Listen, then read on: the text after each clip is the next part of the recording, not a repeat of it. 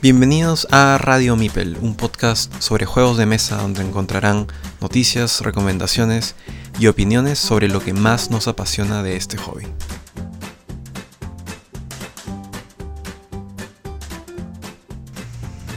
Bienvenidos a este nuevo episodio de Radio Mipel, episodio número 14 o temporada 2, capítulo 4, La fiebre del mundial. Y bueno, en este episodio arrancamos entonces con nuestra sección habitual, la introducción, o sea, nuestros días, nuestras vidas lúdicas. Diego, a ver, cuéntanos un poquito cómo te ha ido en estas semanas. Eh, bueno, las buenas noticias es que ya retomé de, de nuevo los juegos. Claro que sí, vamos. Este, ahora sí he estado jugando bastante más. Eh, estuve jugando Coop, bastante Coop. Y jugué también recientemente Gloom con unos amigos. Este, Gloom lo voy a mencionar un poquito más adelante, pero así a grandes rasgos es un juego eh, bastante inmersivo, bastante narrativo. Entonces, ese tipo de juegos, como mencionaba en el, episodio anterior, son para mí este, muy, muy divertidos.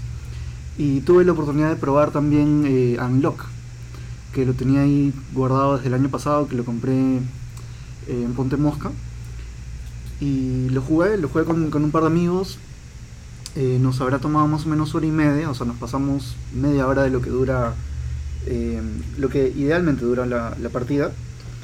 Eh, debo decir que no me gustó tanto como, como me gustó Exit. Tiene una mecánica diferente, tienes que usar una aplicación. Fue relativamente sencillo, salvo por un, uno que otro paso que sí fueron un poquito más difíciles, pero digamos a grandes rasgos, si tuviera que elegir entre Unlock y Exit, a pesar de que ha sido solamente un juego por cada, por cada una de las por cada una de las franquicias, Ven, claro. este, creo que me quedo con Exit, definitivamente. Y eso, eso, en realidad este, estoy ya planeando mis próximas semanas de juegos, así que espero tener más noticias también. Perfecto. No, y aparte, bueno, me acuerdo porque he conversado contigo, pues te saludé por, por tu cumpleaños que ha sido hace poco. Ah. Creo que ahí tenías ahí un, ¿Verdad, juego, un verdad? juegazo. Sí, pucha, no, no sé cómo me olvidé. Este, sí, me compré hace unos meses, bueno, hace un mes más o menos, eh, Queen Domino y me lo regalé la semana pasada, así que... Creo que sí en un capítulo mencionaste que lo habías comprado como futuro regalo, Exacto. pero sí. realmente no pensé que lo ibas a aguantar hasta el cumpleaños, ¿no? Sí, no, de hecho, o sea, lo tenía guardado, ni siquiera lo, lo miraba, o sea, estaba totalmente fuera de vista. Y sí, pues también ya tengo que estrenarlo. Está muy bien, está muy bien. Tú, Luis, cuéntanos. Eh, sí, bueno, yo estuve más que nada viendo lo, de, lo del juego que estoy haciendo, que ya en, unas- en unos minutos les voy, a, les voy a comentar cómo va.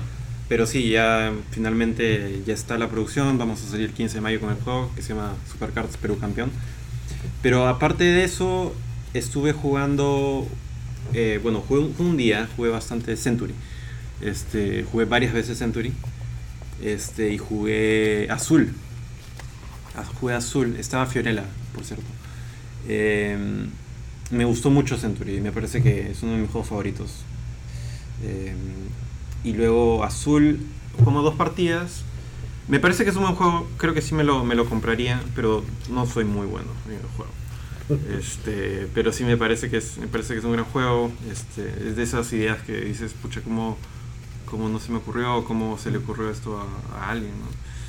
Eh, y el día siguiente también jugué, ese día jugué Secrets, este juego de roles ocultos de, sí. de Eric Lang y de Bruno Faiduti. Es- estuvo bueno, es, es un, es un juego que, que se presta mucho para, para, el- eh, eh, para grupos. ¿no? Básicamente tienes, eh, una, tienes tres roles. Puede ser de los soviéticos, puede ser de. No, puede ser de la KGB, puede ser de la, de la CIA o puede ser un hippie. Y a través de mecánicas en donde tú vas sacando cartas y dándole esas cartas a alguien y esa persona las rechaza o no, eh, vas, tienes que ir viendo más o menos quién es quién y al final gana, gana uno de los bandos, ¿no? Es un juego, juego divertido. Me muero, en verdad me muero de ganas Es, de es- jugar. es un buen juego, es- es- está bien hecho. Sí, su estilo gráfico también me gusta bastante. Ahora, lo que me han dicho, lo que me dijo un amigo es que mejor que ese juego es Mascarada, que también es de, de Bruno Faiduti. Entonces, bueno, no he jugado Mascarada, pero si es parecido, me gustaría jugarlo. Interesante. Y ese día volvimos a jugar este, Century. Es un gran juego. Bueno, de hecho, Century y Azul son de la misma empresa, de la misma Plan B. editorial de Plan B. Pese a que Plan B sacó, digamos, una mini editorial que se va a concentrar en juegos abstractos de cuatro letras en el título nada más. Esa Ah, parte sí me, he enterado recién. Y Next, Next Moves, me parece, no estoy seguro muy bien cómo se llama, pero claro, es parte de, de Plan B y ellos son los que puntualmente lanzaron. Y jugué, Azul, jugué ¿no? Catán también este, ese día o el día anterior. Este, perdí. Mal. Es muy importante en Catán La dónde te pones Sí. y... Sí, dónde te pones. Es muy importante porque si no, casi nunca tienes el recurso que necesitas o no puedes ni siquiera crear una ruta. Sí, es muy importante, ¿no? Dónde te pones. Eso fue lo que, lo que hice esta... Está bien. Bueno, en mi caso menciono que también jugué Azul. Me encantó el juego, pero así me, me encantó. Yo, o sea, lo primero, o sea, lo jugué y dije, oye, esto parece Sudoku, el juego de mesa. Pero como que los amigos con los que jugué, que fueron saludos para Andoni, para Eduardo y para Alejandro, que no, no lo veo desde que salí del cole, pero gusto verlo. Claro, me decían como que Sudoku, ¿no? Era por el tema de la colocación y que solamente puede ser una por fila y una por columna, pero me encantó el juego. Esto, de hecho, justo me estoy yendo en, unos días, la segunda semana de mayo, estoy viajando a visitar a mi hermana en Estados Unidos y bueno, ya ese juego ya, está llegándole próximamente, ¿no? Porque no, realmente me encantó el juego. Y, bueno, y más adelante lo, comentaré también un poquito más. Otro de los juegos que me, gustó y que ya le he mencionado antes, uno de cartas Oh My Goods, de cartas multiuso, genial, y lo ves chiquito, en verdad bien pequeño en la caja, es casi como Hanabi o como Love Letter.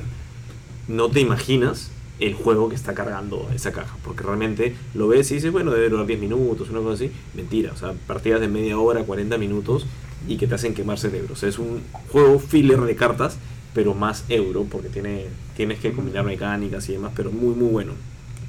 Probé Yamatai de Bruno Catala Ah, me gustó, pese a que había escuchado que era en algunos sentidos similar a, a Five Tribes. Me quedo en todo caso con Five Tribes, pero este acá sí me, me gustó mucho, la temática es- te gustaría, Sí. de hecho. ¿Pero es china o es, es Esto- japonesa? Mira, realmente me agarraste, me agarraste, pero creo que es japonesa. Sí, eso, eso solo Sí. juego cosas chinas. Ok, ok. Bueno, No, pero en todo caso. Pero también es, es interesante, pero no, sí, es, es japonesa, ahora, ahora que lo dices. Porque tiene, así como los genios de Five Tribes, acá son sabios o asistentes, si no me equivoco. Las fichitas de, de los barcos, tus colocaciones son. Bueno, es, es- se, parece bastante, en verdad, sí, sí lo recomiendo. Between Two Cities lo jugué antes, pero me olvidé de mencionar en el último capítulo. Me gustó mucho, porque es, está armar tu ciudad, pero también con. O sea, te armas dos ciudades, una con el de tu izquierda y una con el de tu derecha, y gana la que puntúa menos. Que de hecho, en la entrevista que le hicimos a, a Diego Sotomayor de Ponte Mosca, él nos habló que ese era uno de sus favoritos de Sotomayor Games. Puedo entender por qué. O sea, realmente es muy, muy bueno. Side creo que igual sigue siendo mejor, pero son juegos distintos, finalmente, ¿no? Claro. Pero sí, este de acá, bueno. Colt Express lo pude probar. Ah, Juego de- hace tiempo quiero jugar ese Sí, juego. Eduardo Samuchetti, uno de mis amigos, amigos con de grupo Juego Habitual, se compró con las expansiones, aprovechando creo que justamente unos descuentos que tuvo día de antes de mudarse de local. Se lanzó con todo y realmente, o sea, el juego me gustó. Yo no conocía la mecánica de programación de acciones, donde digamos cada uno elige una carta, se ponen en un mazo y se empiezan a revelar después. O sea, elige, perdón, elige varias cartas, dependiendo, y se empiezan a revelar una por una. Entonces, digamos que tus acciones no son solamente las que tú estás diciendo como jugador, sino afectadas por todo lo que está pasando, ¿no? Y el, tema básicamente cada uno es un, un bandido que trata de subir a un tren, o bueno, que está en un tren y trata de robar la mayor cantidad de plata. Ya sean joyas, o bolsas de dinero, o maletines con dinero, ¿no? Y el sheriff también está ahí metido. Entonces entre tus acciones está moverte de un vagón a otro, subir a un vagón, dispararle a, tu enemigo, meterle un puñete, esto, o coger justamente el botín. ¿no? Entonces entre eso va jugando la programación de acciones y de la nada, claro, puede ser que solamente hay un botín en el vagón y estás tú ahí, Diego. Y como en la programación tú juegas antes que yo, tú coges el botín pero mi carta de acción también a coger el botín que ya no existe, entonces yo no cogí nada. ¿no? Entonces ahí viene el tema de programación. Me gustó mucho esta mecánica. El juego visualmente tiene mucha presencia, por lo que los trenes son, digamos, armables en, en cartón y demás. Es más, hasta te viene con los cactus y, y esto. Y he visto que hay un playmat que lo haría, lo volvería increíble. ¿no? Pero sí, realmente grata, grata experiencia. El ¿no? juego ganó el Festival de Cannes en 2014. Mejor, Claro. juego, mejor juego del año. Sí, es verdad. Justamente eso, eso le comenté a, a mi amigo, le dije, oye, en verdad este juego sí ha ganado, de hecho. Esto se puede volver un poco agresivo, en el sentido, claro, todos se la agarran contigo y no haces nada. De hecho, yo quedé último, pero horrible, todo el mundo me baleaba, o sea, increíble, pero me, me gustó. O sea, en verdad sí lo quisiera volver a jugar. Concordia, tuve la oportunidad de volver a jugarlo, pese a que lo tengo, pero no, no ve mesa muy seguido. Les gustó mucho a mis amigos, que, que bueno, realmente. Bueno, Century también, que es juegazo. Es un juegazo, juegazo. ¿no? Y bueno, los, los de siempre, Catán, Ticket to Ride, también, también están, ¿no? Y. ¿Qué más? Bueno, de Kickstarter menciono que la vez pasada me, me había comprado Villages of Valeria y ahorita justo tienen una campaña de una expansión, Landmarks. Y dije, ¿sabes qué? La expansión se ve bien interesante porque le agrega una mecánica, si bien es Roll Selection a lo, a lo Puerto Rico, digamos este Landmarks te da la opción de, ¿sabes qué? Yo no quiero seguirlos, así que voy a construir mi Landmark. Y es como que una fichita de madera, bueno. Esto, y finalmente, claro, le construye más fichitas del mismo tipo, que no sé qué, da una puntuación. Entonces es como una mecánica adicional que me pareció interesante, pero sobre todo me gustó porque esta expansión te permite como que apoyar la versión Big Box, que es para que entre todo el contenido del, Ah. del juego anterior con las expansiones, más esta. Entonces, bueno, en vez de ser una caja chiquita y es un poco más grande, pero entra todo, ¿no? Entonces, para un poco de ahorrar espacio, me gustó. Y bueno, ya estabas vaqueando uno, así que ¿por qué no vaquear el otro? No, el, el otro no, no fue Kickstarter, sino que lo compré. O sea, Ah, ya de frente, compré la. Sí. Pero claro, compré con las expansiones y demás. Y cuando vi este acá, otra expansión y una caja para guardar todo lo que acabo de comprar, ah, perfecto, vamos, ya está, ¿no? Y no, no está tan caro, felizmente. Así que genial, ¿no? Pero bueno, ok, cerramos entonces la, la introducción y pasamos a nuestro tema central, que es la fiebre del mundial propiamente.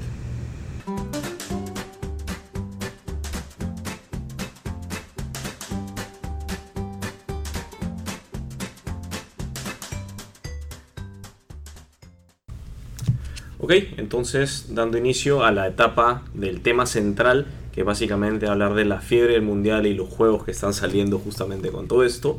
Recordemos que, como contexto general, ¿no? 2018 es el año del mundial, con sede en Rusia y además Perú, que es bueno, nuestro país de hecho, va al mundial después de 36 años. Y bueno, y el día de hoy nos acompaña Juan Diego de la Piedra y su juego Mundialito, que desde hace ya un par de semanas, creo, Juan Diego, ya está justamente a la venta. Bienvenido, Juan Diego, cuéntanos un poco. Este, hola, ¿qué tal? Gracias, gracias por la invitación. Este mundialito, de hecho, ya, ya tiene un poco más de unas semanas. Ya tiene, ya está desde, desde enero a la venta, eh, fin- eh, comienzo de febrero en realidad, fines de enero. Este, y ha tenido una muy buena acogida y feliz de meterme a este mundo de los, de los juegos, así sea por casualidad, por accidente, pero, pero chévere, lo estoy pasando bien por ahora. Bueno, pero entonces cuéntanos, este, por de casualidad o accidente, cómo así ha sido más accidente, más casualidad, cómo así te metiste a este mundo. Este, yo, yo el año pasado estuve estudiando un, un MBA enfocado en, en industrias de fútbol en Liverpool. Y en el verano hicimos un viaje en un autocaravana, en un car home eh, por España, visitando clubes de fútbol. Y a ese viaje se sumó, aparte de algunos amigos de la clase, este, el hermano menor de uno y se apareció con un jueguito eh, que dijo, bueno, ustedes que están estudiando fútbol les va a gustar esta, este juego. Y era el juego, eh, eh, el de juego del Mundial de Sudáfrica 2010, The World Cup Card Game 2010.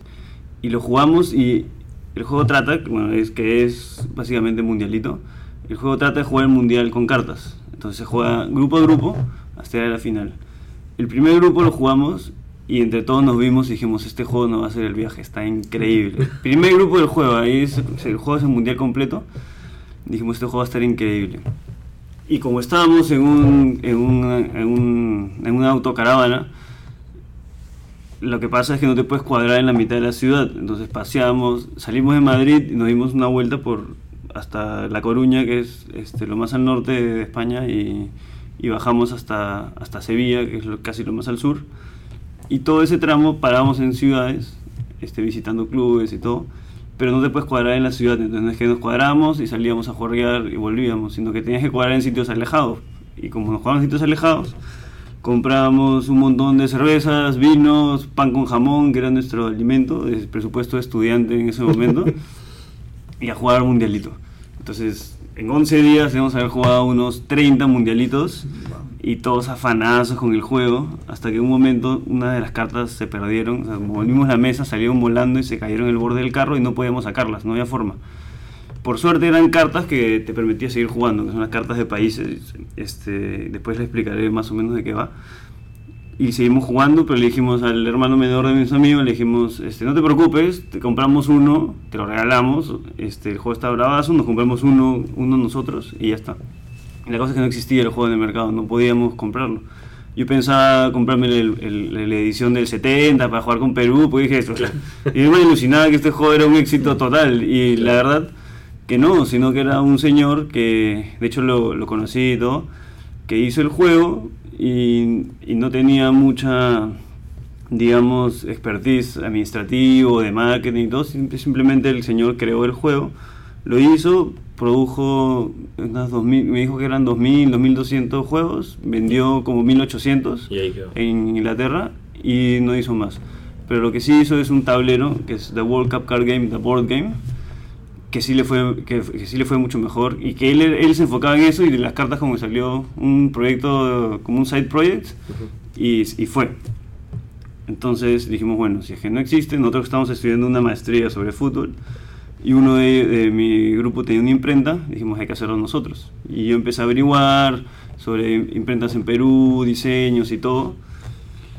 Y para hacerlo, porque simplemente me encantaba el juego y dije, ya bueno, lo hago, se lo vendo a mis amigos, de hecho el- yo sé que el juego es divertido, entonces se lo voy a vender a mis amigos, existirá, lo tendré, tampoco voy a perder plata, no pesaré unos 300, venderé la mitad, recupero mi plata y los demás ya ganaré algo si es que los vendo, no sé. No más.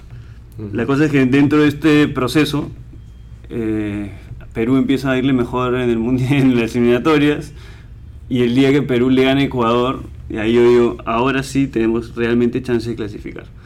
Entonces, con eso cambia la idea de hacer solo 300, hacerlo un poquito más masivo, con la lógica de que cualquier producto que tenga que ver con el mundial va a ser mucho más va a ser mucho más popular.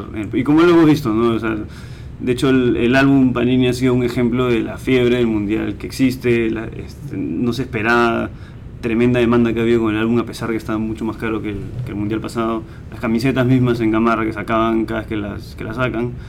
Y más o menos ha dado esto con, con mundialito no así como que casualidad llegué, no pensaba hacerlo grande como, o grande, relativamente grande como lo he hecho, este, pero ha sido la verdad bastante entretenido y está siendo bastante entretenido comercializarlo, moverlo, lo he jugado ya 300.000 veces.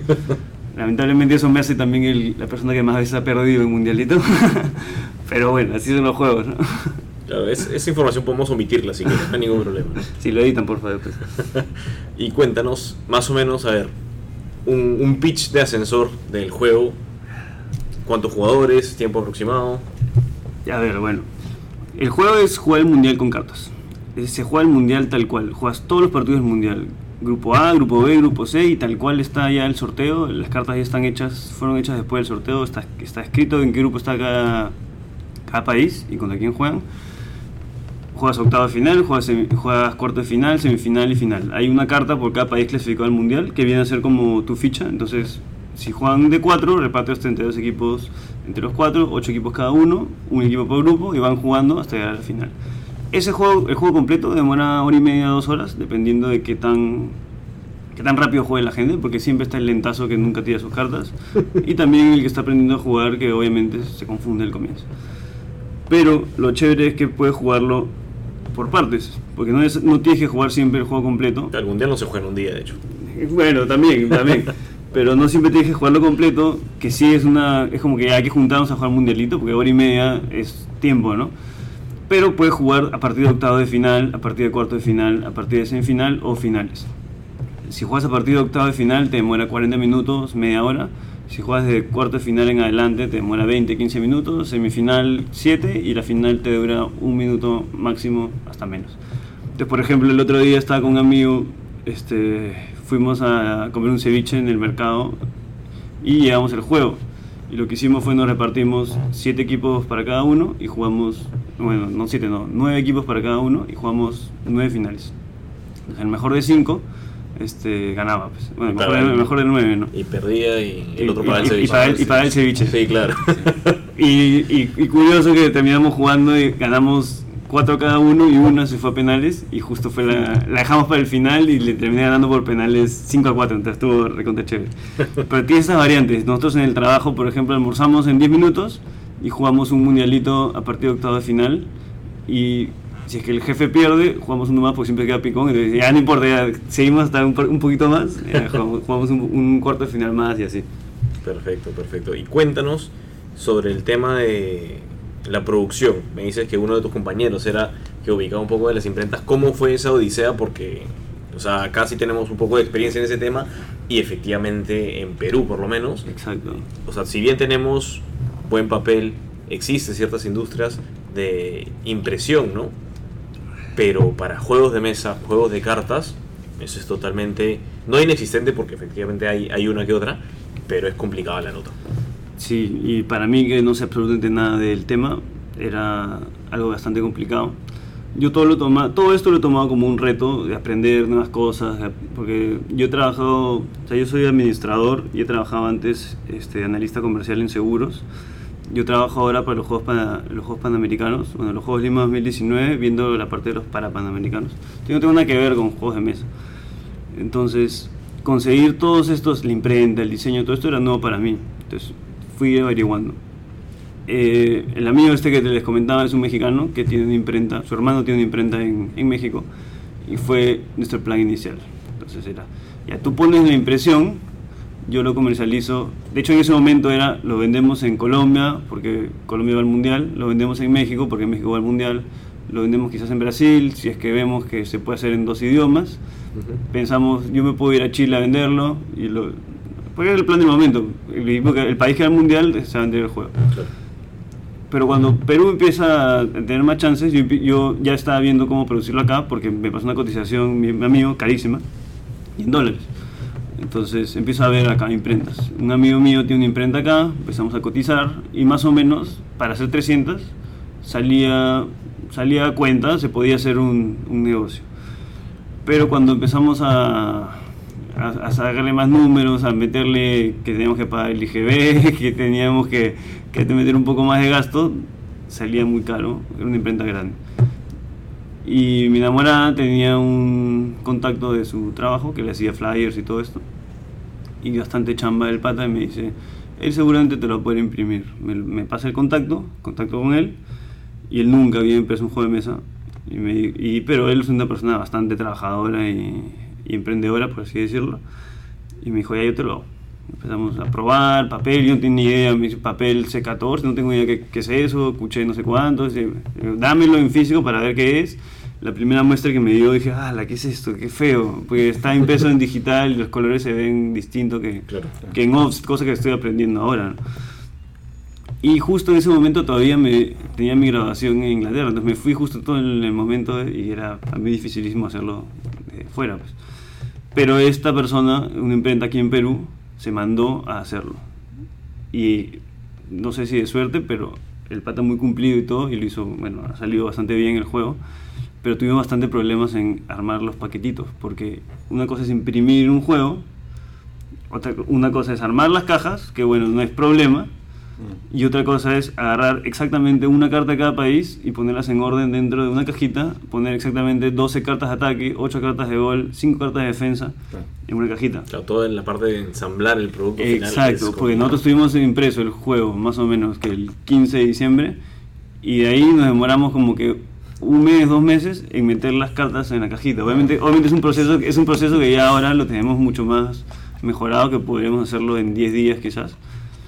Pero fue un problema. Yo, yo quería sacarlo para Navidad, no llegamos por este inconveniente que no tenemos. Ninguno lo tenía pensado porque ni yo ni él tenía experiencia haciendo juegos de mesa y, y nos demoró un poco más. Yo quería llegar año nuevo por lo menos, ya sí o sí.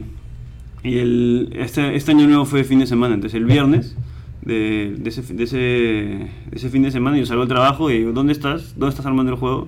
Está en una galería en, en Breña.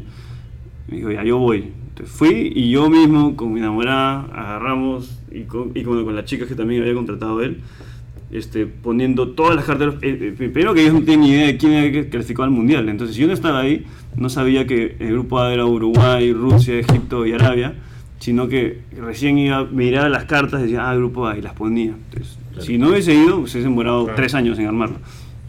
Entonces, nosotros mismos, poniendo todos los 32 países en, en fila y armando los paquetitos. Lo- logramos armar 100 en 5 horas, imagínate lo que, lo que era y pude sacar para el año nuevo algunos juegos. Y ahí fue que empezó lo de, lo de Mundialito. Esos 100 obviamente fueron vendidos simplemente a mis amigos que se vendieron en el fin de semana. La gente, cada persona que lo juega se engancha con el juego, entonces por ese lado estamos, estoy contento porque ese era mi objetivo, que un juego que a mí me encantaba, poder compartirlo, compartirlo con los demás. Y por ahora se. Estamos creciendo un poquito ahora para ya expandir a, a- a más mercado, pero, pero por lo menos la acogida de cómo se juega está genial. Ahí creo que vendría entonces la segunda pregunta, ¿no? Te preguntamos de manufactura, que sabemos que es una odisea total, un parto muy complicado, sobre todo porque acá, al no haber industria, muchos de los creadores lo que optan por hacer es, como, como bien mencionaste, una imprenta para hacer las cartas, fácil ni siquiera la imprenta es la que te hace el manual y la Exacto. caja, y luego la etapa de ensamblaje que es complicada, ¿no? No, y además yo me enteré que era difícil después de que lo hice, porque voy a las tiendas de juegos como a GD Games o a Ponte Mosca y se sorprendieron que yo lo he hecho acá. Pues, y me dijeron que no, que acá han sido cumplidos y todo. No sabía, quizás tuve suerte con, el, con mi proveedor. Y bueno, sí. No, pero en todas ¿no? partes hay de todos, ¿no? Hay el Sí, cumplidor sí, sí. y el, el que se pasa de vivo, ¿no? Sí, sí, sí, de Pero- todas maneras. Pero bueno, entonces la etapa de distribución. Ajá. A ver.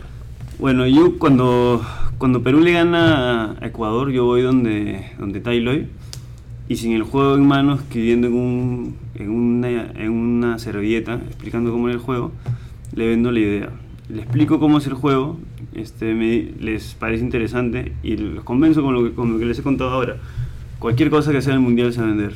Entonces, si hacemos un diseño bonito sobre el mundial, yo ya, yo ya tenía la marca Mundialito, que es un nombre que, que nos parecía vendedor.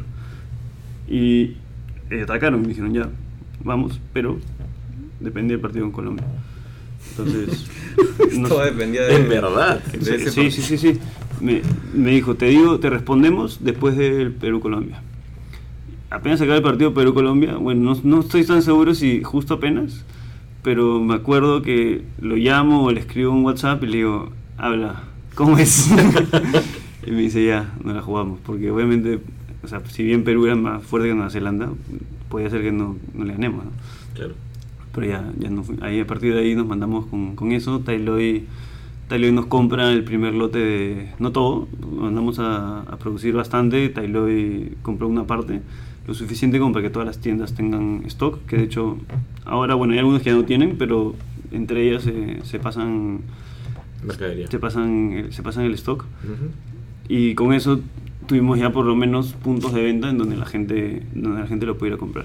Ahora, como yo lo, yo lo manejo como, por así decirlo, un segundo trabajo, si bien es mi empresa y todo, al final soy yo solamente. Y, y mi socio que maneja un poco la, la relación con, con Tailoy. Pero me gustaría estar muchísimo más, pero como estoy trabajando en otro lado, no puedo estar el día a día en las tiendas asegurándome que esté bien exhibido, que los mismos, el mismo personal de las tiendas sepa que trata el juego. O sea, el juego se está vendiendo porque la gente ve la cajita y está bonito, quizás lo han visto este, en Instagram o algún o el boca a boca de que alguien juega se lo recomienda. Lo bueno es que como se juega de, no, le- no le dije en, en mi pitch de ascensor, se juega de 2 a 8 personas. Ok. Entonces, por lo menos juegan 4 usualmente, entonces ya por lo menos cada vez que alguien juega y le vacila, hay 3 personas que lo quieren comprar. Entonces, ha sido más o menos algo así, un boca a boca, algunos influencers me han ayudado para, para pasar la voz sobre el juego, y más o menos por ahí ha ido, ha ido mi estrategia de, de marketing para tratar de que, ya que ya, ya estamos en los puntos, que la gente que la gente se entere. Un poquito no yendo por la tradicional de quizás este anuncio en televisión o un gran evento de lanzamiento, sino yendo boca a boca, yendo por, por lo bajo, por así decirlo, y por ahí estamos, estamos creciendo. Es algo que es un crecimiento orgánico el que hemos tenido, esperemos en estos meses ya crecer un poquito más. Y planes a futuro? Eh, ahorita ¿O muy estamos- pronto para, para hablar de proyecciones? No, de hecho queremos, yo, yo estoy muerto de ganas de volver a producir el juego porque ya ahorita nos estamos quedando sin stock, ya de, de las mandamos a producir 5.000 unidades, las 5.000 ya, ya están puestas en, en punto de venta o van a estar la próxima semana si, si todo sale bien, ya. No puedo dar primicia todavía, pero va a estar va a estar en bastantes puntos, va a estar en bastantes puntos en Lima y y con eso me quedo yo sin stock, me va a quedar muy poquito para otros puntos. Estamos también en la página web Blumingo, eh, estamos en Portafolio, como lo puedes canjear con puntos. Este, si tú corres, no sé, pues 100 kilómetros, te dan un descuento en el juego. Es una página bastante interesante. Eh, y estamos también en las tiendas de juegos tradicionales como GD Games, como Ponte Mosca, pero ahí tienen muy poquito stock. Y ahí no se ha, no se ha movido tanto como, como en Tyloy. Pero no tengo, no tengo mucho stock para ellos. Sí, tengo, sí guardo stock si es que me piden más, pero no tengo mucho más como quisiera. Entonces, apenas este, salga la nueva distribución, yo ya quiero mandar a hacer, a hacer nuevas. Voy a- estamos pensando en una campaña para que, para que la gente misma cree las reglas del juego, no que las cambie, sino que el manual de instrucciones muchas veces puede resultar confuso y que la gente eh, participe en cómo, en cómo mejorarlo para la siguiente, la siguiente impresión del juego, que sería en un par de semanas probablemente.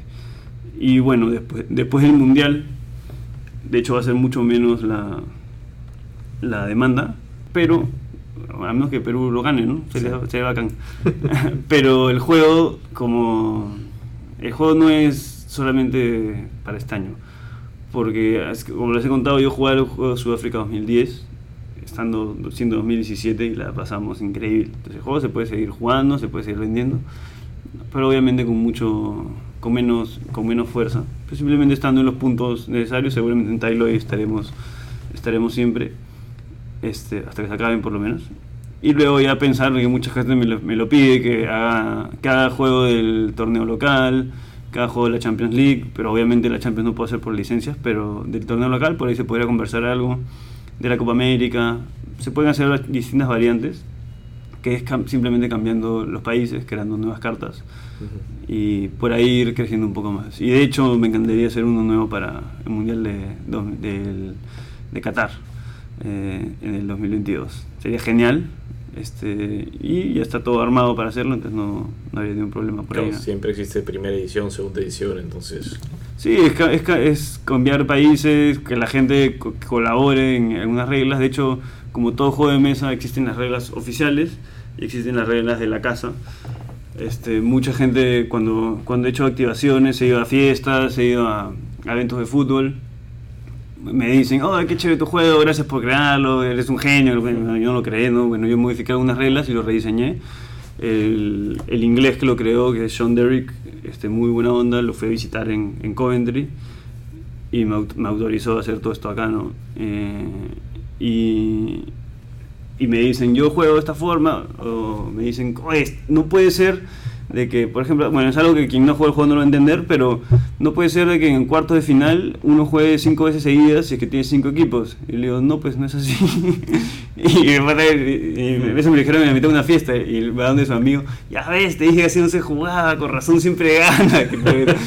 y cada uno bueno va sacando va sacando sus reglas hicimos un concurso para llevarlos a llevar a, a los ganadores al clásico al Alianza a jugar en el palco y cuando empezamos a jugar hicimos un torneo ahí en el estadio ellos jugaban de una forma distinta los penales cuando un partido empatado sea penales y se sacan cartas más o menos a la suerte las cartas de gol y las cartas de ataque son goles y ellos jugaban solamente que la carta de goles eran ataques entonces cuando jugamos ahí se dieron cuenta de que el juego oficial no era así. Entonces empezaron a pensar, pucha, ¿cuántos partidos hubiese ganado si hubiésemos jugado de esa forma? Pero al final no cambia nada el juego y se puede jugar de distintas maneras. Hay unos que juegan con... Cuando tú juegas la ronda eliminatoria tú pones cuatro cartas por equipo nada más. Hay unos que juegan con cinco.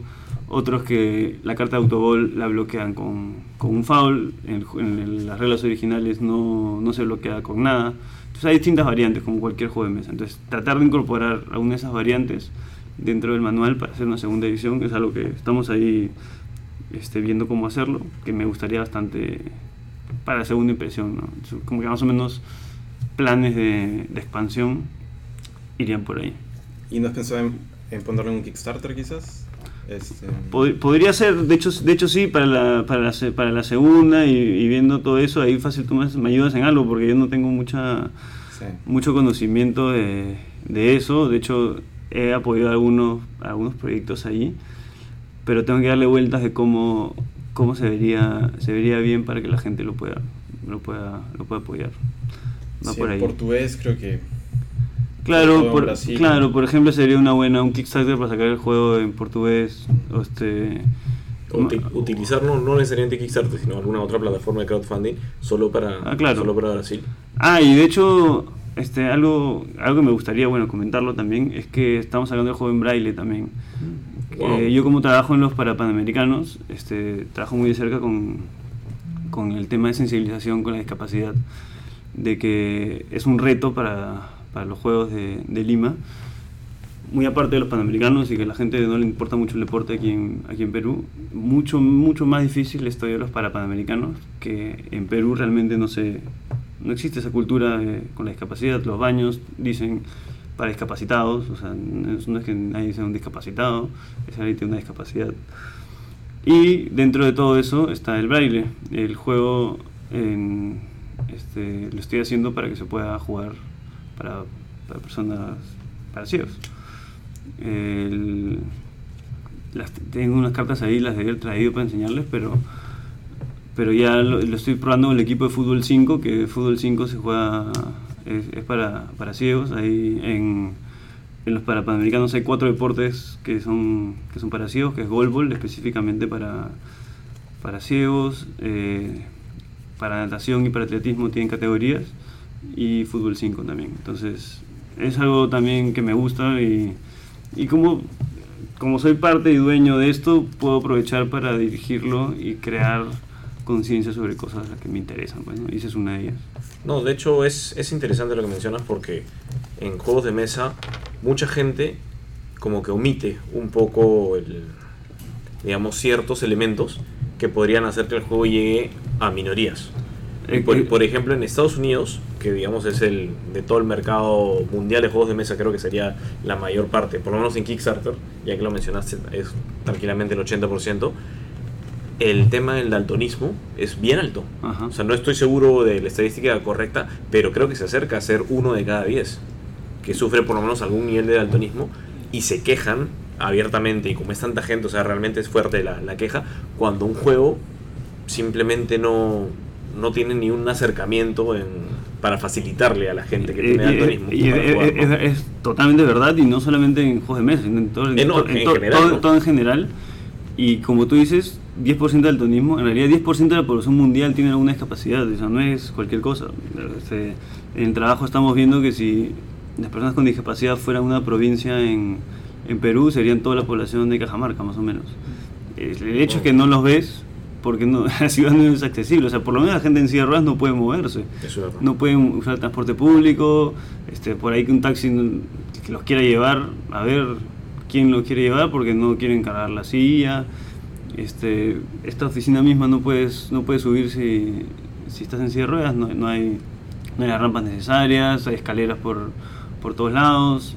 De hecho, hagan un ejercicio ustedes mismos de cuando vayan a un restaurante, por ejemplo, miren si es que tiene una escaloncita al comienzo y ya simplemente ya no puede entrar. Y es, y es una persona pero esa persona tiene una familia, tiene amigos y es darle por lo menos cuatro personas que son al final clientes. Y así no quieres hacerlo por lo por lo por lo humano por, por llegar a todos, son clientes al final, es negocio que estás perdiendo, que muchas empresas en general lo pierden por no ser accesibles. no, no lo toman en cuenta, claro. Sí, y me parece que, que- que ahora con esto puedo tratar de crear un poquito más de conciencia, este, bueno, en este caso en el, en el braille, para que puedan jugar, para que tengan este juego, ¿no? Y, y yendo con el equipo de fútbol 5, que bueno, obviamente les gusta el fútbol, este, es un, me parece un buen punto de partida para, para arrancar por ahí, ¿no?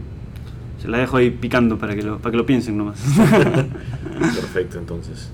Sí, creo que ya tocamos este, casi todos los puntos, ¿no? Entonces, para la gente entonces que lo quiera comprar, el juego está en Tailoy principalmente. Está en Tailoy. Sí, este- está en Tailoy para la gente de, para la gente de Lima, está en todos los Tailoy retail que no son franquicias, excepto Santa Clara, eh, porque me queda un poquito lejos para llevarlo. Pero está la librería de por vida que lo envía a todo Lima por 35 soles. Y hace envíos a provincias también que todavía no hemos llegado con Tailoy pero sí tenemos este, este distribuidor que lo hace. Estamos también en GD Games en aviación. Este, si quieren ir y aprender a jugar ahí les enseñan. Igual en, en tiendas Ponte Mosca. Estamos también en lumingo.com busquen Mundialito que ahí te hacen delivery a tu casa también eh, ahí sí no estoy seguro cuánto está el, el, el envío porque es una plataforma nueva Ujú. y nada, está a 29.90 en, en Tailoy, vayan, si no lo encuentran, escríbanme al, al Instagram, el Instagram es arroba juega mundialito, el Facebook es, es mundialito, facebook.com slash juega mundialito. En YouTube tenemos un, un video guía instructivo de cómo jugar y un video promocional también, lo pueden chequear como, como mundialito. Si no saben jugar, escríbanme o invéntense sus reglas, lo que les parezca más divertido. Y nada, vayan, vayan a probarlo, jueguen en familia. De hecho, lo he jugado con, con chicos de 7 años, les encanta. Hasta menores, no entienden mucho cuando son menores, pero lo pueden jugar igual. Es un juego para todas las edades, para todas las familias, para todos los lugares. Lo juegas en la playa, lo juegas en los previos. Traten de mojar las cartas nada más, no son impermeables. Las enmicas en todo caso. pues. Le puedes poner una, le puedes poner un forrito, de hecho hay, de hecho son del tamaño, son, de- son del tamaño en el que, sí, Sí. en el que puede entrar un, entrar un forrito. Sí. Entonces vayan, vayan a buscarlo, está, está bueno el juego, no lo digo como, como distribuidor, comercializador, creador, sino como fan de Mundialito que por eso fue que, que lo. Muchísimas gracias. Esto, bueno, ya saben, Mundialito, escuchando este capítulo, si es que no se han enterado antes, ya saben dónde conseguirlo, a, a qué precio comprarlo. Para nuestros oyentes de afuera, más o menos estamos hablando de unos 9 dólares. Sí, 9 dólares. De hecho, ahora que estoy, bueno, este, estoy en una conferencia con gente de fuera por, por mi trabajo y ellos, algunos ya conocen del juego, me pidieron, ya, tráeme, tráeme tres.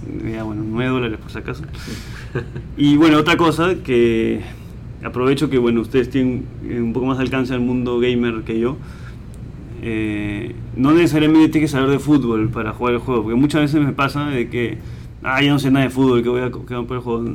La verdad que no, y gente que no sabe de fútbol o que no les gusta el fútbol, igual se quedan pegados con mundialitos, así que pruébenlo. Es una buena chance de estar metido en algo en la que por un mes, si no es más, todo el Perú va a estar hablando y, y de hecho, así no te gusta el fútbol, vas con Perú en el mundial, tienes que estar y lo van a, y van a estar ahí prendidos, a contagiar la emoción de esto. Y, el juego es una gran excusa y una gran forma de aprender de qué va de qué va el mundial, ¿no? ¿Quién juega contra quién? ¿Qué es lo que puede pasar? Porque de hecho también como es, es una simulación del mundial, va a ser viendo contra quién podría jugar Perú en octavo de final o en cuartos, en semifinal o contra quién nos tocaría la final. Perfecto. Acá entonces no confiamos en el pulpo pol, sino en un mundialito. Claro, ahí hagan sus simulaciones con Mundialito, hagan sus apuestas y jueguenlo, ¿no? Jueguen Mundialito, le van a pasar bien, se los, se los aseguro. Perfecto, Juan Diego. Nuevamente, muchísimas gracias por, por estar Gracias- acá. con gracias a ustedes, gracias a Tan ustedes. temprano, un viernes con este tráfico. Gracias a ustedes. Bueno, entonces, alargando un poco el tema central que es la fiebre del mundial, justamente vamos a mencionar otro de los juegos que, que está por salir, pero ya ha sido anunciado en redes, y es Supercars. Y justamente el autor de este juego es un tercio de Radio Mipel, Luis Wong, y con, bueno, con la empresa Leap Games, a la cual Diego también pertenece. Así que, bueno, Luis, no es que te tengamos que invitar al podcast, ya eres No, parte gracias, de- gracias por la invitación. Es un placer estar con ustedes. Pero, pero bueno, cuéntanos entonces también, es aprovechando la fiebre del mundial, ya sabemos que eres un fanático acérrimo de los, de los juegos de mesa, así que por ahí no solamente es que nace esto, pero cuéntanos un poquito de este, de este proyecto próximamente a la venta. Sí, digamos, este, este programa debe salir cuando, sí, todavía el 6 o no, el 8 o 9 de mayo probablemente, entonces el juego todavía no, no, no habrá salido. El juego va a salir el 15 de mayo en Lima, principalmente.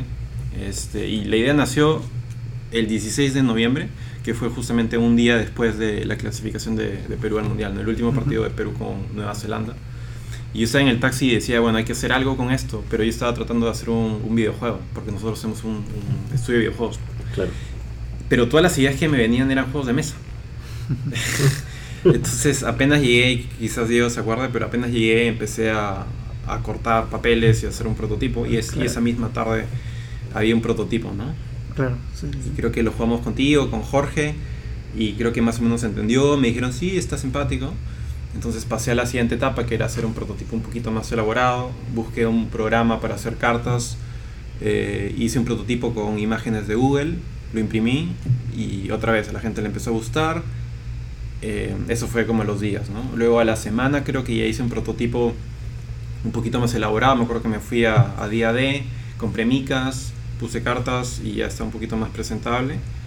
Y con ese prototipo, a las dos o tres semanas, creo que fui y le toqué la puerta al comercio, que es un grupo, un grupo de noticias, un grupo de diarios en el Perú. Y, y también lo, lo, lo jugamos con varias personas del grupo. Entre ellas estaba la gente de Depor, que es un diario deportivo. Y les gustó. Y dijimos, ya, hay que hacerlo. Este, entonces, desde ese momento, que habrá sido eh, finales de noviembre, inicios de diciembre, este, ya empezamos a, a trabajar ya un- con más fuerza en el tema. ¿Cómo así? O sea, porque alguien que te escucha dice, buenazo, entonces hago mi juego y me voy donde el comercio.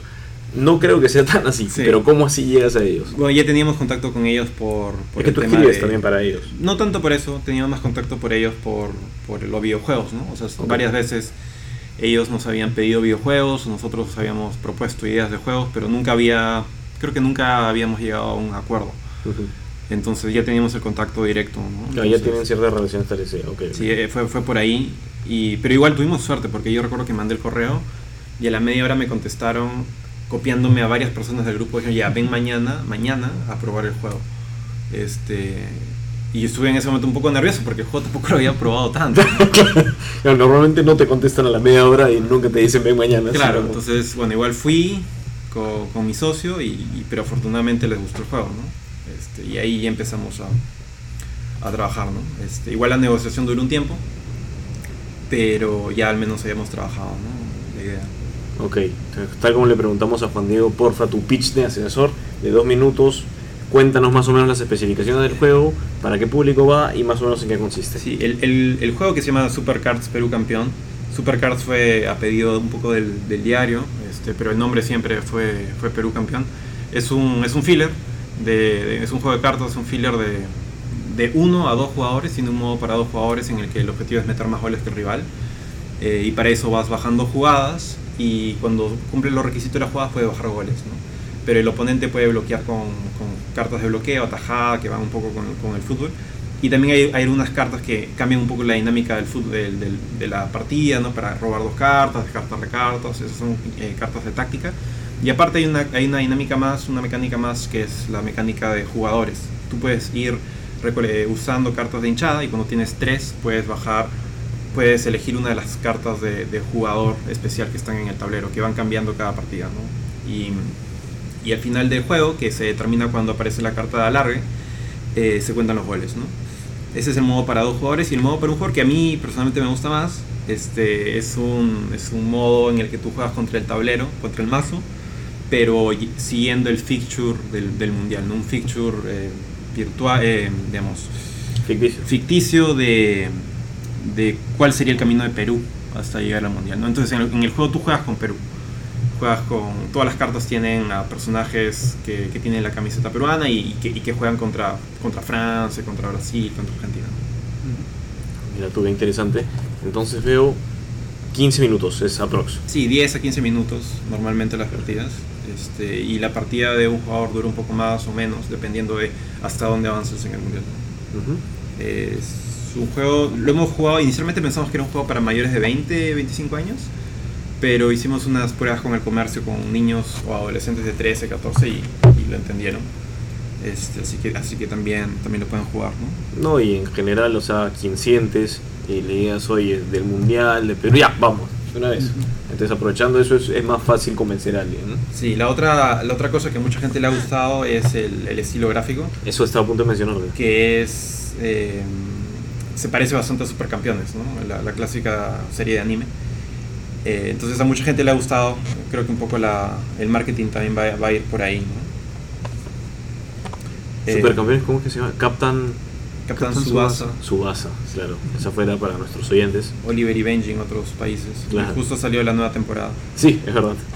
Se acabó Dragon Ball Super y salió esto, ¿no? Sí, y ot- otro punto in- interesante es la, el tema de la fabricación, ¿no? Como mencionaba Juan Diego hace un rato, es muy difícil encontrar imprentas en el Perú. Eh, entonces, afortunadamente el comercio además decidió imprimirlo. Entonces ellos han impreso casi todo. Pero también fue un proceso de aprendizaje para ellos, ¿no? Porque nunca, nunca han hecho un juego. Entonces, hubieron varias pruebas, varias cosas, pero al final creo que quedó bastante bien. De hecho, la calidad eh, de la caja, por ejemplo, tiene, tiene este... este- este- acaba el spot sectorizado, Yubi sectorizado, claro. sectorizado, ¿no? que, que casi ningún juego, incluso los de Devir tienen. Este, el- el- el- Normalmente es, con Yamaha te cuento, Sí. esto, haciendo las cotizaciones, claro, ese sectorizado eh, le da un acabado, o sea, como que eleva el, Ah. juego, ¿no? A mucha gente no le importa mucho la caja, pero realmente si la caja no te llama no va a vender. Pero el sectorizado, o sea, tiene un costo adicional, ¿no? Entonces a veces es como que no te sale tan a cuenta, pero, pero no, sí, o sea, en verdad la, el acabado monstruo, y las cartas, Las en sí cartas me- también. me gusta también como... este, afortunadamente, justo la persona con la que hablábamos en el comercio, que bueno, fin- finalmente no era la que tomaba la, la edición final, pero una de las personas con las que, las que le pichamos el juego, digamos, le gustan estas cosas. Ah, sí. Los cómics, este, los juegos, ¿no? O Entonces, sea, efectivamente ha habido un golpe de suerte metido. O Sí. es el destino, ¿cómo es? eh, fue un poco de suerte también. Pero sí, estoy, estoy, estoy, estoy su- sumamente contento por la, por la calidad del producto, ¿no? se siente súper bien y, y la distribución, ¿no? va a ser en todos los kioscos de Lima eh, y de Callao, creo. Este, entonces, creo que también va, va, va, va a apoyar a que el hobby se difunda masivamente. ¿no? Hemos impreso 8.000 copias, ¡Wow! así que ojalá que se vendan al menos la mitad. ¿Y de qué precio estamos hablando? 25 soles. 25 soles, o sea, 7 dólares. Sí, 8 dólares, 7, 7 y pico. que dólares, también, ¿no? también es accesible. Quizás me hubiera gustado incluso que sea un poquito más barato, quizás llegar a 20, pero, pero vamos a ver con, con ese precio cómo nos No, o sea, es un, es un precio bastante, bastante cómodo, creería yo, para el mercado local. Nuevamente, claro, todo lo que salga aprovechando esta coyuntura del mundial tiene ese plus. Entonces, si encima es entretenido, porque de hecho sí, sí jugué uno de los prototipos que mencionas. No sé si ese primerito que, que hiciste con papeles Sí, cortados tú y todo. uno de los primeros que... que Pero lo sí, o sea, sí tiene, tiene ese elemento adictivo que es como que lo juegas y es como, oye, de nuevo, de nuevo. Sí, ayer, ayer me pasó, ayer estaba en una, una comida en un chifa, una comida china para los que no, no son de Perú, y lo jugué con unos amigos y una de las chicas que lo jugó quería jugar otra partida este, y, y jugó, ¿no? Este, entonces, Es que claro, tiene el elemento que tú dices, ok, ya, entonces debería hacer esto y algo que siempre funciona y he visto en muchísimos juegos, sobre todo que son cortos, ¿no? Porque si es un juego de dos horas, fácil y difícil, es ah, ah, revancha. Claro. Entonces Sí. ese sentimiento de, no, tengo que ganar, Sí. eso es eso es algo que, que ayuda mucho, ¿no? Sí, fue, fue divertido porque, digamos, a mí me gustan mucho los juegos de mesa, entonces habían como muchas ideas que siempre quise poner en juegos. Y habían algunas ideas que, que se repiten en todos los juegos este, de cartas, entonces un poco con esa experiencia también he, he- he tratado de ir metiéndole cosas, ¿no? Eh, hubieron mecánicas que también estaban en un momento y, y a partir del playtest tuve que sacarlas porque, porque no. Y también tratar de hacerlo lo más simple posible. Por ejemplo, me hubiera gustado meter una mecánica que a mí me encanta, que ustedes saben que es el drafting, Claro. Pero, pero no iba, ¿no? Entonces, este, fuimos sacando y sacando, ¿no? El tema del manual de reglas también, toda una odisea. Sí, claro. Este, Claro, porque tu juego puede ser más bonito, pero si la gente no lo entiende, no lo va a jugar. Sí, entonces un poco a partir de leer un montón de manuales de reglas, vimos como que cuáles, okay, cuáles son las partes que tienen que tener los manuales y, y, el tema del ejemplo de una partida, ¿no? Tratar de poner un ejemplo para que la gente pueda, pueda entenderlo, ¿no? Igual mucha gente no va a leer el manual porque, porque no, no les gusta, entonces vamos a hacer un video también. No, in- inclusive con manuales cortos, la gente ni los lee. Entonces pasa eso, ¿no? Te dicen, oye, ¿cómo se juega esto? Y cuando te, te lo explican, te dices, oye, pero a mí, o sea, yo he leído el manual y no está eso que dices, ¿no? Oye, ¿te faltó esto? Ah, no, es que así me lo explicaron alguna vez. Entonces sí, la gente realmente no quiere leer. Entonces video sí es una sugerencia que debería todo el mundo tener en cuenta cuando saca Sí. un juego, ¿no? Tuvimos suerte también, digamos, porque tenemos un estudio de juegos acá, entonces Hemos, el arte lo hicimos acá. Este, la gente aquí también juega mucho. Diego también apoyó bastante con el tema. No es Sushi Go, Diego, pero No, no, igual es un juegazo. Eh, entonces, no sé, quizás si el juego le va bien, quizás podemos hacer más juegos de mesa. ¿no? Igual esto es, nuestro core principal es hacer videojuegos.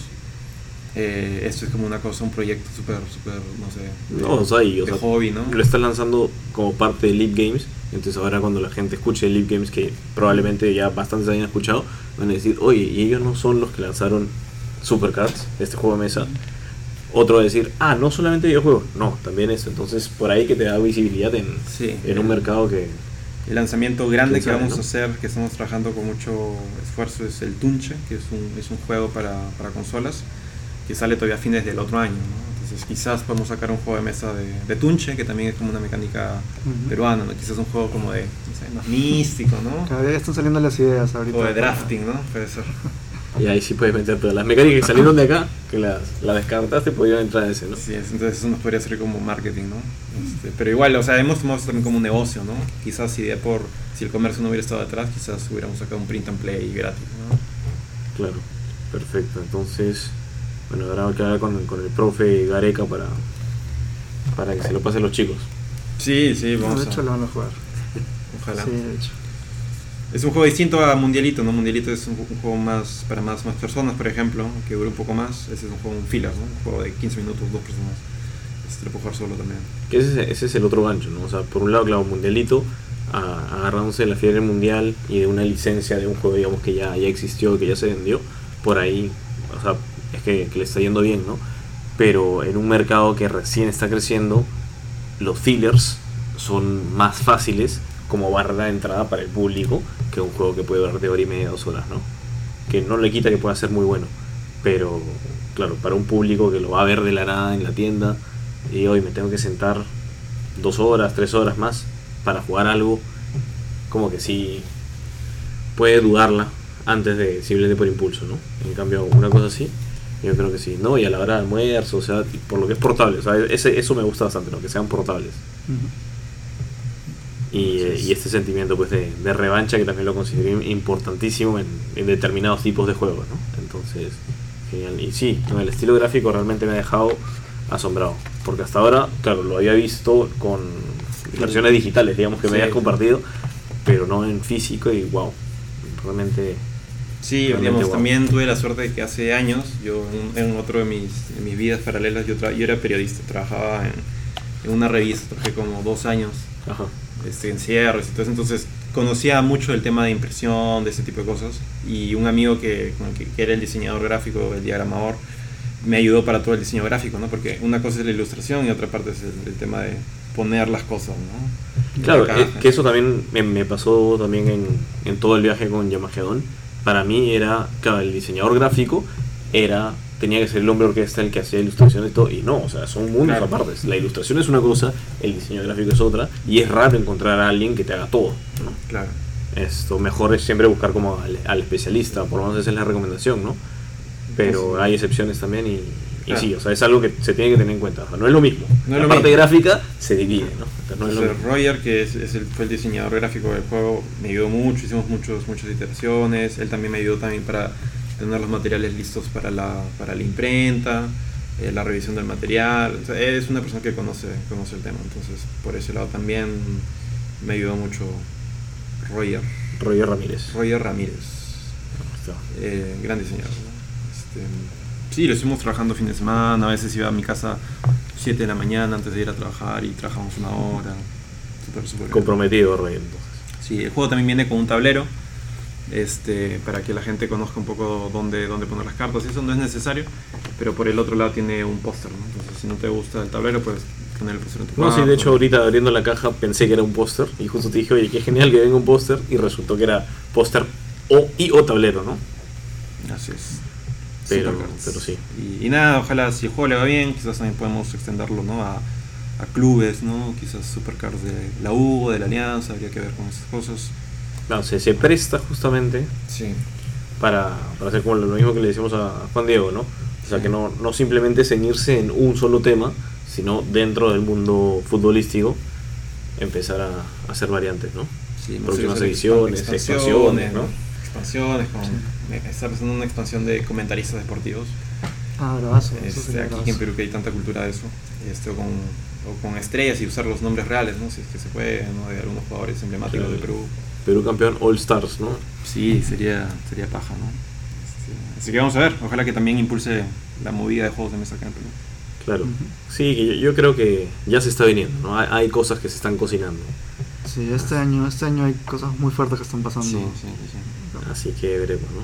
Bueno, perfecto, listo. Muchas gracias, Luis. Gracias por la invitación, muchachos. Y bueno, para terminar, digamos esto, hacemos la mención de otros dos juegos que tienen que ver, digamos, con esta fiebre mundialista, pero que lamentablemente no tenemos tanta información. Uno de ellos se está lanzando el, este fin de semana que grabamos, que es el primer fin de semana de mayo. Se llama Super Training Football de la empresa Navy Corp, que son los que lanzaron, bueno, Terrigeo. Terrageo. Ter- Terrigeo, Terrageo y y que están lanzando, bueno, y Sembrando Agua, que es un juego que Serval. para una empresa, y están lanzando también otros más, Smash Molecula, si no me equivoco. Bueno, ahorita no recuerdo los otros, pero sé que este fin de semana están aprovechando y haciendo varios lanzamientos en conjunto. Y otro juego que aparentemente no nace por la fiebre mundialista, sino ya viene, digamos, como un sueño de, de antaño de- del creador, que se llama Copa Gol. Sí. Y bueno, ya más adelante daremos más información. Y había otro también que, bueno, salió hace meses, ¿no? Que era. No me acuerdo cómo se llama, pero también era un juego con un tablero y ibas poniendo tus fichas. Mm, No me No, creo que ese es Copa. Es Copa. Sí, creo, creo que ese, ese que mencionas es Copa ¿no? Pero bueno. Ok, eso sería todo entonces para esta etapa. Y pasamos a la siguiente etapa.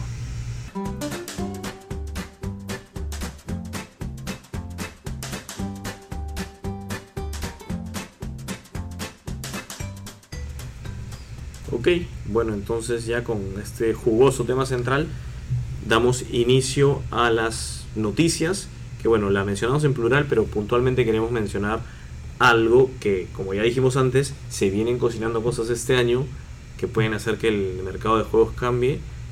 Y bueno, de hecho, no sé si han estado viendo algunas personas de los oyentes o ustedes muchachos, cierta campaña de intriga en, en Facebook, en el grupo oficial, ciertas imágenes, digamos que no tienen mucha relación, la gente como que, oye, pero que son mecánicas de juegos, ¿qué cosa es?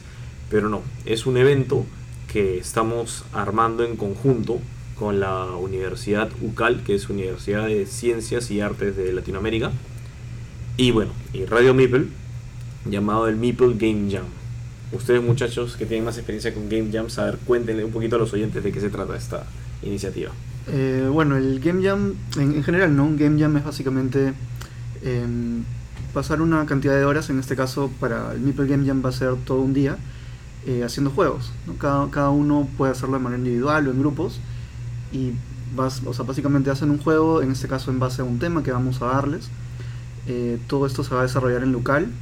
Vamos a darles este, una serie de materiales, ustedes van a tener que, que armar un prototipo y vamos a em, premiar incluso a los, a los juegos más eh, divertidos que ustedes mismos son los que van a votar. Y esto de la premiación, yo creo que a los oyentes les va a interesar. A ver, Luis, cuéntanos un poquito. Sí, es decir, los sponsors principales son Cal y, Radio Mipel, pero además tenemos uno de los, los sponsors que también tenemos es Devir Américas, entonces gracias al apoyo de, de a, a través de Matías vamos a poder tener eh, premios para los, o sea, juegos para los, para los ganadores, ¿no? para los tres primeros lugares. Eh, entonces sí, va a ser sumamente divertido. Esperamos también contar con el apoyo de, alguna tienda para tener también un, espacio para que los participantes puedan jugar también juegos de mesa modernos para aquellos que quizás no, no están tan eh, cercanos a ellos. Eh, y sí, va a ser un, va a ser un sábado, va a ser el, el sábado 2 de junio en Cal, entonces esperamos que sea un día divertido, van a haber también mentores para que van a apoyar a los, a los equipos. Sí, ahí estamos justamente viendo esa- ese tema de la selección. La cantidad de participantes, bueno, va a depender un poco, pero estamos apuntando a que no, no sea un numerito tan pequeñito. Sí, esperamos tener 80 en el mejor de los casos. Claro. sí. Entonces, imagínense, y algo también que he escuchado que es una duda muy común cuando la gente escucha de este tipo de eventos de Game Jams es, ok, ¿cuánto me cuesta? Ah, no, es totalmente gratuito. Es. Solo pagas tu pasaje hasta, hasta local, que queda un poquito lejos, pero, Yo vivo más lejos de hecho que Lucala, pero estoy a dos cuadras. pero sí, es totalmente gratuito. Pueden participar eh, las personas que quieran. Simplemente va a haber un proceso de selección que para esto ya debería haber empezado.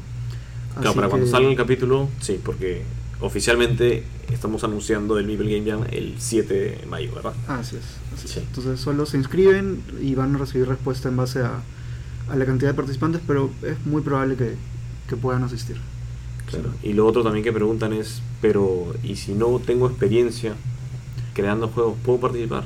También, por supuesto. O sea, justamente em, esperamos tener todo tipo de perfiles, ¿no? Gente que no juega mucho, gente que juega mucho.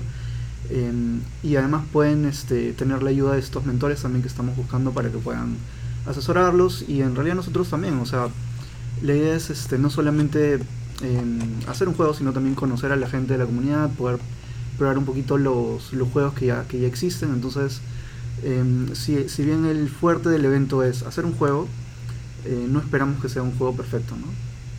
Claro.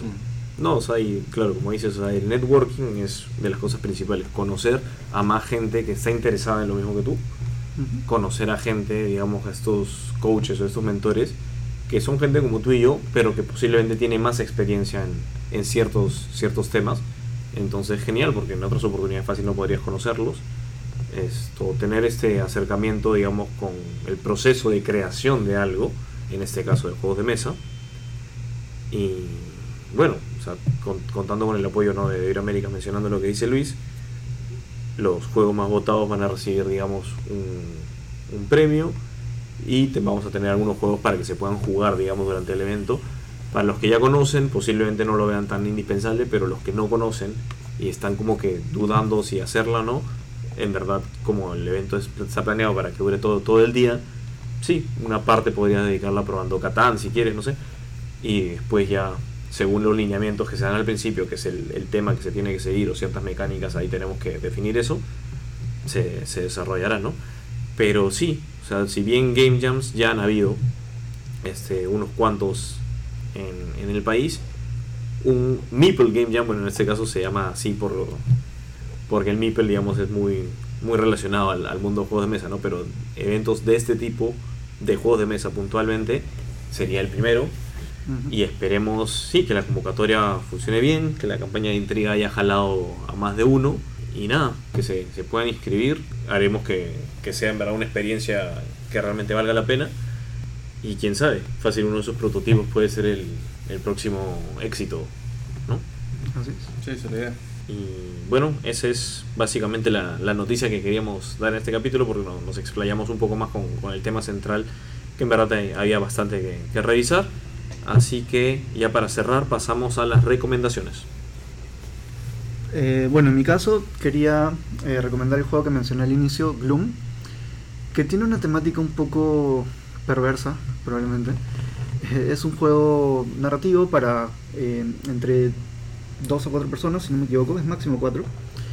Eh, la temática, como les digo, es un poco perversa, ¿no? Es básicamente tienes una familia, cada jugador tiene una familia, tiene que eh, entriste- entristecerla y esto se, se entiende por puntos negativos y al final buscar una manera de matarla, ¿no? Entonces es un poco... Sí, o sea, suena horrible, pero en el momento de jugarlo es mucho más gracioso, mucho más li- ligero. Eh, lo que me gusta de este juego es la parte narrativa, ¿no? Es esto de cada vez que pones una carta, ya sea un modificador negativo sobre tu propia familia o uno positivo sobre la familia de otro jugador, tienes que narrar los hechos de aquella carta, ¿no? Entonces, la carta puede tener una pequeña frase como eh, se ganó la lotería, pero puedes tú ahondar en esa, en esa frase, básicamente contar una mini historia, una pequeña anécdota en relación a cómo es que ganó la lotería, si es que tal personaje ya había tenido eh, una carta previa que con una situación particular, puedes incluso desarrollar un poco más esa historia, ¿no? Entonces, no es que ganes más puntos o pierdas puntos porque también es tu historia, simplemente eh, esa idea de generar una historia eh, con el resto de jugadores. Entonces sé que hay una serie de juegos narrativos mucho más positivos, este, pero este en particular me gusta por el, el estilo de cartas también que tiene. Como vas poniendo una carta encima de otra, vas viendo la- los puntajes, eh, digamos, a través de la transparencia, entonces vas sumando eh, de manera mucho más rápida. Ah, qué genial. Sí, sí, sí, Genial, de esa hecho, sí no la conocía. este, le- les recomiendo ¿no? que busquen ahí en, por- en internet la- las cartas, cómo se ven, porque son bien, son bien bonitas. El arte también es, bien, ¿Es en blanco y negro o no? es en blanco y negro. Sí. Sí, no, ese, ese- ese- el estilo Sim Circle lo recuerdo es también bien bacán. Bueno, y ustedes tienen creo que ese y todas las expansiones. Sí, ah, digamos que el original lo tengo yo y las expansiones son de Philip que nos las ha prestado. Saludos al buen Philip. Y eso es, esa es mi recomendación. Perfecto, Gloom entonces. Tú Luis, a ver qué nos recomiendas. Y bueno, mi recomendación es que, que, re- que revisen, hay, hay, una, hay una revista que se llama Tabletop Gaming News, eh, que normalmente te la puedes bajar en PDF, entonces es, es sumamente útil si quieren estar más al tanto de las noticias. Y, si, De la no- movida no- lúdica. Si no les basta con, con Radio Mipe. Eh, pero en general, ¿no? Yo creo que es, es importante tratar de, de leer más y conocer un poco más sobre el hobby. Hay un montón de podcasts, entonces creo que es que es súper útil para saber cuáles son los últimos lanzamientos y, y si quieres hacer juegos de mesa, cuáles son las últimas tendencias. ¿no? Entonces, Esa revista creo que sale cada trimestre. Sí, más o menos. Eh, quizás está, está más enfocada en el mercado americano, entonces quizás no hay tanto, tantas noticias de- del mercado europeo, sobre todo de Francia, que es donde sale un montón de, de- de juegos, pero, pero sí está, está bueno seguirlo. Claro, sí, esa es la que tuvo la campaña Kickstarter, Sí, creo, ¿no? tiene una campaña Sí, que, lo habíamos conversado. Perfecto. Sí, entonces tengo que leer la- el nuevo, porque obviamente me metí a esa campaña. Bueno, ok, y para mi recomendación, esto, un juegazo que mencionó Luis y que mencioné yo también haber jugado, Azul. O sea, literal en mi recomendación apunté Azul, Azul y Azul, porque realmente el juego me encantó, o sea, de sobremanera. Y una breve explicación para no, no alargar tanto el tema es, básicamente, hay como que ciertas fábricas con estas fichitas de, de baquelita, que es el material de, de resina, y tenemos que construir un mural de estos azulejos. Según la temática del juego son azulejos, porque creo que el rey de Portugal visitó una, uno de los palacios de Al- Alhambra en España, vio estos murales, les encantó, le encantó y regresó a, a Portugal y dijo quiero lo mismo, entonces nos está convocando para construir el mejor mural, ¿no? Entonces básicamente es en el medio se colocan estos especie de posavasos que temáticamente se llaman fábricas, con cuatro de estas fichas de resina de baquelita, y tú en tu turno coges todas las del mismo color de una de estas fábricas y la colocas en tu tablero. Tu tablero se divide en tres partes. Arriba tiene, digamos, el marcador de puntuación, que se lo activas al final de cada ronda, digamos, y al final del juego. Y la parte inferior, que se divide en dos. Una propiamente que es el mural que quieres construir y otra que es, digamos, tu cadena de producción. Entonces, como el mural es de 5 por 5 tu cadena de producción tiene 5 niveles, donde el primero tiene un espacio y donde el último tiene 5. Y tú lo que tienes que hacer es tratar de llenar justamente estas fichas que estás sacando en cada uno de los niveles de producción. Pero ¿cuál es el tema? Que si yo coloco en la segunda fila de 2 una ficha roja, entonces esa fila no se puede llenar con otro color, tiene que llenarse sí o sí con roja. ¿no? Y al final de la ronda, que es cuando se acaban, digamos, estas fichas de las fábricas, eh, pasamos a colocar solamente las filas que están llenas, la primerita de las filas que están llenas. La fila de uno sí o sí va a entrar, la fila de dos solamente si tiene dos y así, así, ¿no? Ahora lo de la colocación, que es lo que me hace acordar a Sudoku, es en una misma fila solo puede estar una vez un color y en la misma columna también una vez el color. Entonces tienes que tener cuidado con eso. El tablero te facilita esta, esta colocación ya que tiene dos lados. Por un lado, el mural, digamos, ya con el patrón dibujado para que tú sepas dónde va cada color, pero la espalda, el mural está vacío. Digamos, es para que tú le pongas el patrón que desees, siempre y cuando cumplieran esas restricciones. Suena, yo sé, explicar un juego abstracto encima. Por, por, por un podcast suena dificilísimo, solamente en audio, pero realmente el concepto es bien sencillo y es, en verdad, es bien, bien rápido. O sea, de cuatro personas lo jugué dos veces. Jugamos para arrancar la, el día o para la noche, en todo caso, jugando azul. Los siguientes juegos que jugamos, hablábamos del juego y hablábamos de azul y terminamos la, la noche en la madrugada, aprovechando el feriado que tuvimos, volviendo a jugar azul, pero ya por el otro lado y realmente sí, muy muy bueno, ¿no?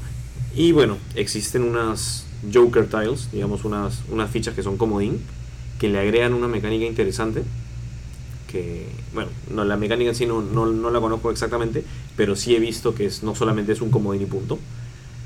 Ahorita sé que están agotadas, que solamente se ven, se consiguen a través de la página de Plan B o bueno, de esta mini editorial que sacó Plan B para que lance azul pero en junio vuelven a estar en stock.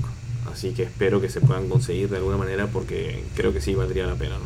Sí, ahora que dices eso, que se quedaron hasta tarde. El- Cuando yo lo jugué, lo jugué con Fiorella y con mi enamorada. Y en algún momento de, la noche yo tenía que irme a mi casa porque tenía que, tenía que levantarme temprano al día siguiente. Y ellas se quedaron hasta las 4 de la mañana jugando. Bueno, es, ese día aprovechamos, empezamos 9 de la noche, no sé, 8 y media, 9. Y yo llego a mi casa 5 y media de la mañana.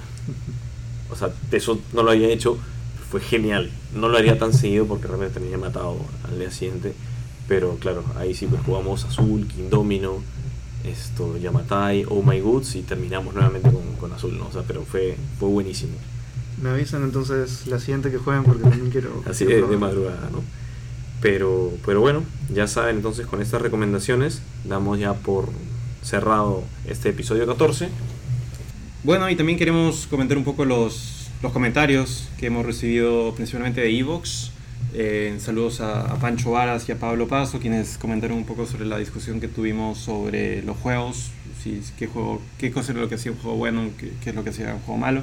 Pancho comenta que, que, que, bueno, que quizás a él, a él le gustaría decir que, que es muy difícil evaluar qué cosa es lo que buscaba un autor. Entonces pone como ejemplo Sushi Go, hace la pregunta de si el juego dejaría de ser bueno si el autor hubiera buscado otra cosa, o incluso cómo evalúa lo que buscaba el autor. ¿no? Entonces, bueno, eso creo que lo comentamos la, la vez pasada, va, va, más por el lado de tratar de entender, ok, cuál es la visión del, del, del autor para, para, el juego, es decir, ok, el, el, el autor busca que haya mucha dinámica social dentro del juego, por ejemplo, eh, y está logrando eso con, con, las mecánicas que está usando o no. O quizás, por ejemplo, en Pandemic, ¿no? Quizás es, es algo que busca el autor, pero quizás algo que, que, suele pasar es que hay una persona que es la que acapara todas las decisiones. Entonces va, va un poco por ahí. Y Pablo Paso, además de también contar de defender que, el, que, el, que su postura va más por un lado de que no hay una medición objetiva, eh, que sea universalmente aceptada, sino que va más por un lado de gustos, también nos hacer unas recomendaciones más técnicas. Eh, sí, estamos tratando de, de, tener eso cuando editamos los, los podcasts, ¿no? tratar de diferenciar más las secciones. Eh, de, ahora creo que ya vamos a poner una cortina musical al final del, del, podcast también. Siempre tratamos de comentar un poco los mensajes de los oyentes. Recuerden que siempre pueden escribirnos a, a contacto radiomipel.com o, o, a través de Facebook, quizás es, es la forma más rápida. Y sí, vamos a tratar de, de quizás invitar a, a, más personas al podcast, ¿no? Quizás a, a, Fiorella le vamos a pasar la voz uh -huh. un poco más a menudo para que esté con nosotros. Y eso, cualquier, cualquier comentario o, o duda es bienvenido. Recuerden que pueden escribirnos siempre. Y bueno, sobre este evento de Meeple Game Jam, espero que para cuando el capítulo ya esté al aire ya tengamos, digamos, un, una buena cantidad de participantes, porque realmente no, no se van a arrepentir, muchachos. Así que nada, eso sería todo. Muchas gracias. Gracias. Chao. Chao, chao.